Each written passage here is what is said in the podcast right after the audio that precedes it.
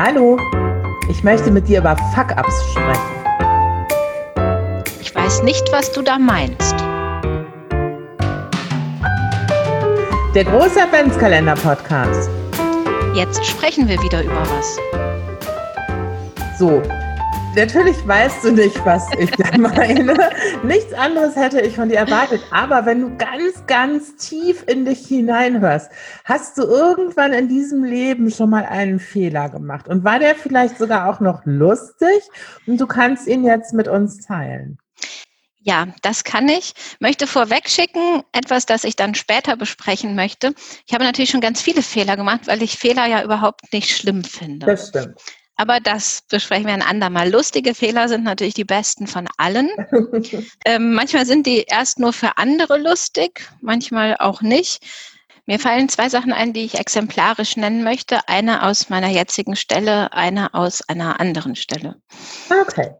In meiner Berufsfuck-Ups. Berufsfuck-Ups, ja genau. Gut, wir machen abwechselnd. Ähm, in einer früheren Stelle, da war ich mal dafür zuständig, Vorstellungsgespräche zu organisieren. Und die waren teilweise recht hochrangig besetzt, also für wichtige Positionen in dem Unternehmen, das ich da, für das ich gearbeitet habe. Ähm, da wurden dann auch mal Leute von verschiedenen Kontinenten zusammengeflogen auf einen Kontinent, um sich dort dann mit dem Bewerber oder der Bewerberin zu treffen und mhm. eben ne, sich kennenzulernen, dann eine Entscheidung zu treffen. Und das habe ich auch alles wunderbar organisiert, mit allem drum und dran, Flüge gebucht, Hotels, äh, das, wo man sich getroffen hat. Und es kamen insgesamt, naja, es kamen sechs Personen, es hätten sieben Personen kommen sollen, also sechs Personen von drei Kontinenten habe ich eingeflogen. Die siebte Person, den Bewerber, habe ich leider für einen Monat später eingeladen. Der kam dann nicht. Und oh, das ist auch vorher nicht aufgefallen. Das ist nur oh. aufgefallen, weil er halt nicht kam. Ich hoffe, Sie haben es sich nett gemacht. Hoffe ich auch. Es war dann noch ein bisschen weiter lustig, weil der kam dann nicht und da äh, haben sie sich dann drüber geärgert. Und dann habe ich mir das alles nochmal angeschaut und meinen Fehler entdeckt. Und dann bin ich zu meinem Chef gegangen und habe gesagt, ich weiß, warum der nicht kam. Und habe ihm das dann erklärt und er hat gesagt, das glaube ich nicht. ich sage, doch, ich kann es beweisen. Und dann sagt er, das will ich nicht wissen. Und das war's dann. Und dann haben Sie sich einen Monat später nicht mehr mit dem Bewerber getroffen und der dachte einfach, Sie wollen ihn nicht mehr und du wolltest einfach nur, das ich ist traurig. war noch nicht damals in einer Position, wo ich über den weiteren Fortgang informiert gewesen ah. wäre. Ich weiß nicht, was dann passiert ist, aber wenn ja, wir da draußen einen Hörer haben, der irgendwann in, den Vergangen, in der Vergangenheit mal nicht zu einem Bewerbungsgespräch konnte, weil das vorher abgesagt wurde, dann weiß er jetzt, naja gut. Genau, es tut mir leid.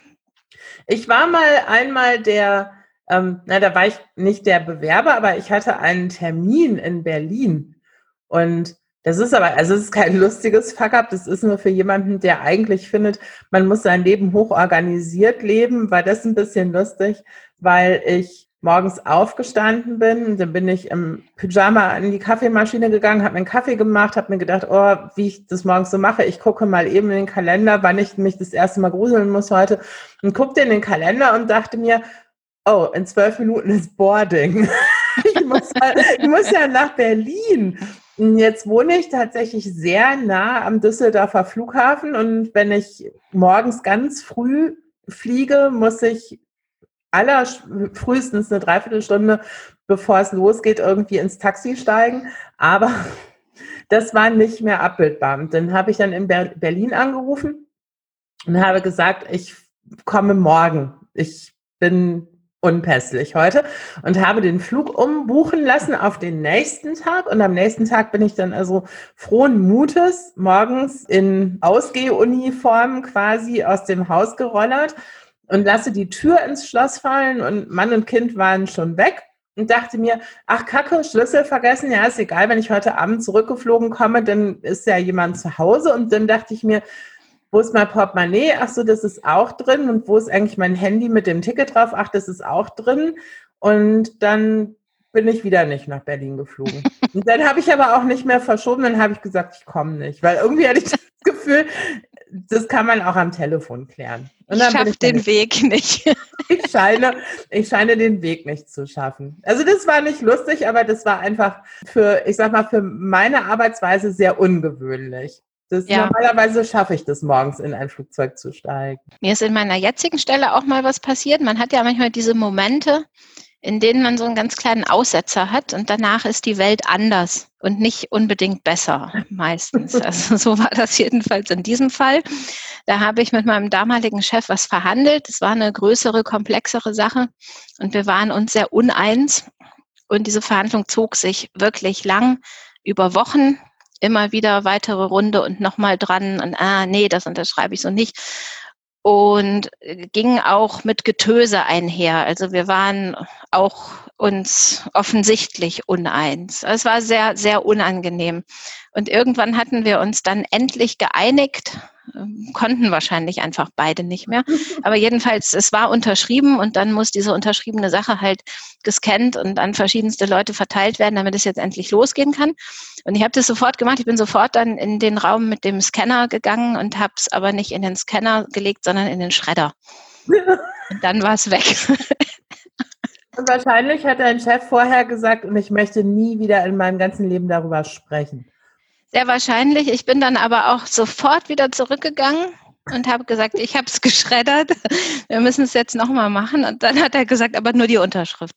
Und dann hat er es nochmal unterschrieben. Sehr gut. Sehr schön. Ich, ähm, ich hätte auch noch ein paar, aber viele davon, eigentlich alle davon kann ich nicht erzählen, also zumindest aus den letzten Jahren. Deshalb muss ich ein paar Jahre weiter, weiter zurück in meine universitäre Laufbahn und ähm, habe da eine sehr schöne Geschichte. Ich musste nämlich mal eine Vorlesung Introduction to Linguistics nach zwei Minuten abbrechen, weil oh, war nicht mehr möglich.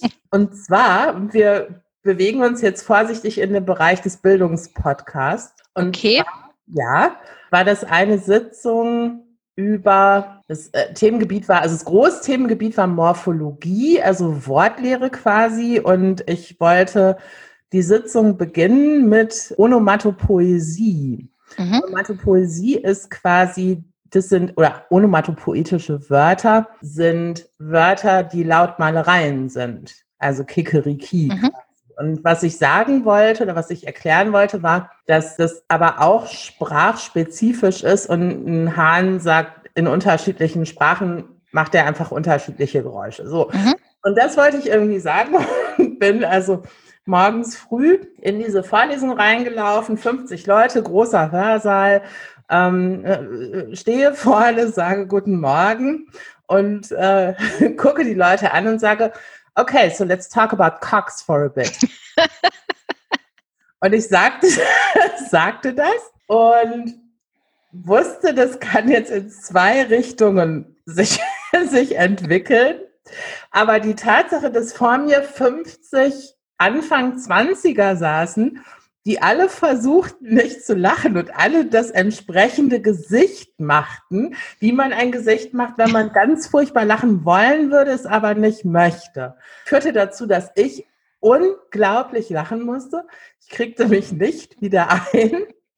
Und dann bin ich rausgegangen. Ich habe irgendwie gröhlend gesagt, es tut mir leid, ich bin sofort wieder da, bin rausgegangen, habe mich draußen auf den Gang gestellt, habe mich gezwungen zu lachen, das hilft manchmal. Ich kenne das von früher vom Musik machen, wenn man nicht mehr aufhören kann zu lachen, muss man einfach irgendwas machen, dass man eigentlich nicht lachen muss. Also bei mir funktioniert das. Kurzer Insider, wir kennen das auch aus diesem Podcast. Das ist richtig. Wir machen teilweise Lachpausen und lachen dann einfach, damit es dann weg ist, das Lachen. Genau, das habe ich dann gemacht. Stand dann da irgendwie im, im Hörsaalgebäude alleine auf dem Gang und habe gelacht wie eine Irre und dachte irgendwann, okay, ich fühle, ich muss nicht mehr lachen und bin wieder in den Raum gegangen, habe mich wieder vorne an meinen Platz gestellt und 50 Leute guckten mich an. Und in der Sekunde, wo der Erste anfing zu grinsen, musste ich halt wieder lachen. Und dann bin ich wieder rausgegangen, weil das wieder lange dauerte und ich einfach wusste, wenn ich hier stehe und die gucken mich alle an, dann kann ich nicht aufhören zu lachen. Bin ich wieder rausgegangen, habe da wieder gezwungen, mich zu lachen. Dann musste ich natürlich sofort nicht mehr lachen. Dann bin ich wieder reingegangen Gleiches Spiel, sie guckten mich an, alle versuchten sich zusammenzureißen. Der erste fing an zu lachen, ich fing an zu lachen, ging wieder raus, kam wieder rein und sagte so, see you next week. Warum hast du es gemacht? War es eine Fehleinschätzung oder war es unbedacht oder wie kam es dazu? Ich hatte die Ambiguität nicht gesehen. Ah. Ich wollte mit Ihnen über Hähnchen sprechen. Okay. ich wollte mit Ihnen über Hähnchen sprechen und deshalb war das ein total okayer Satz. Ähm, der ja, ja. aber in seiner Zweitbedeutung einfach erst in dem Moment aufgefallen war, als ich es sagte. Immerhin war es mir in dem Moment aufgefallen, als ich es sagte. Ich bin auch einmal in, das war aber nicht das gleiche Semester, das war gut, weil sonst die Leute ja gedacht hätten, ich bin komplett verrückt. bin auch einmal in eine Vorlesung reingelaufen morgens und habe Guten Morgen gesagt und irgendwie so gesagt, was man so sagt am Anfang. Und dann habe ich angefangen und habe ein bisschen erzählt, so ein paar Minuten. Und die Leute guckten mich alle so irritiert an, dass ich irgendwann abbrach und sagte, können Sie mir sagen, warum Sie mich so angucken? Ich sagte das auf Deutsch. Mhm. Also vorher sprach ich vermeintlich Englisch. Und einer sagte dann, wir wissen nicht, was Sie sprechen. Und dann habe ich kurz in mich selber reingehört und habe festgestellt, ach so, ich hatte Niederländisch gesprochen.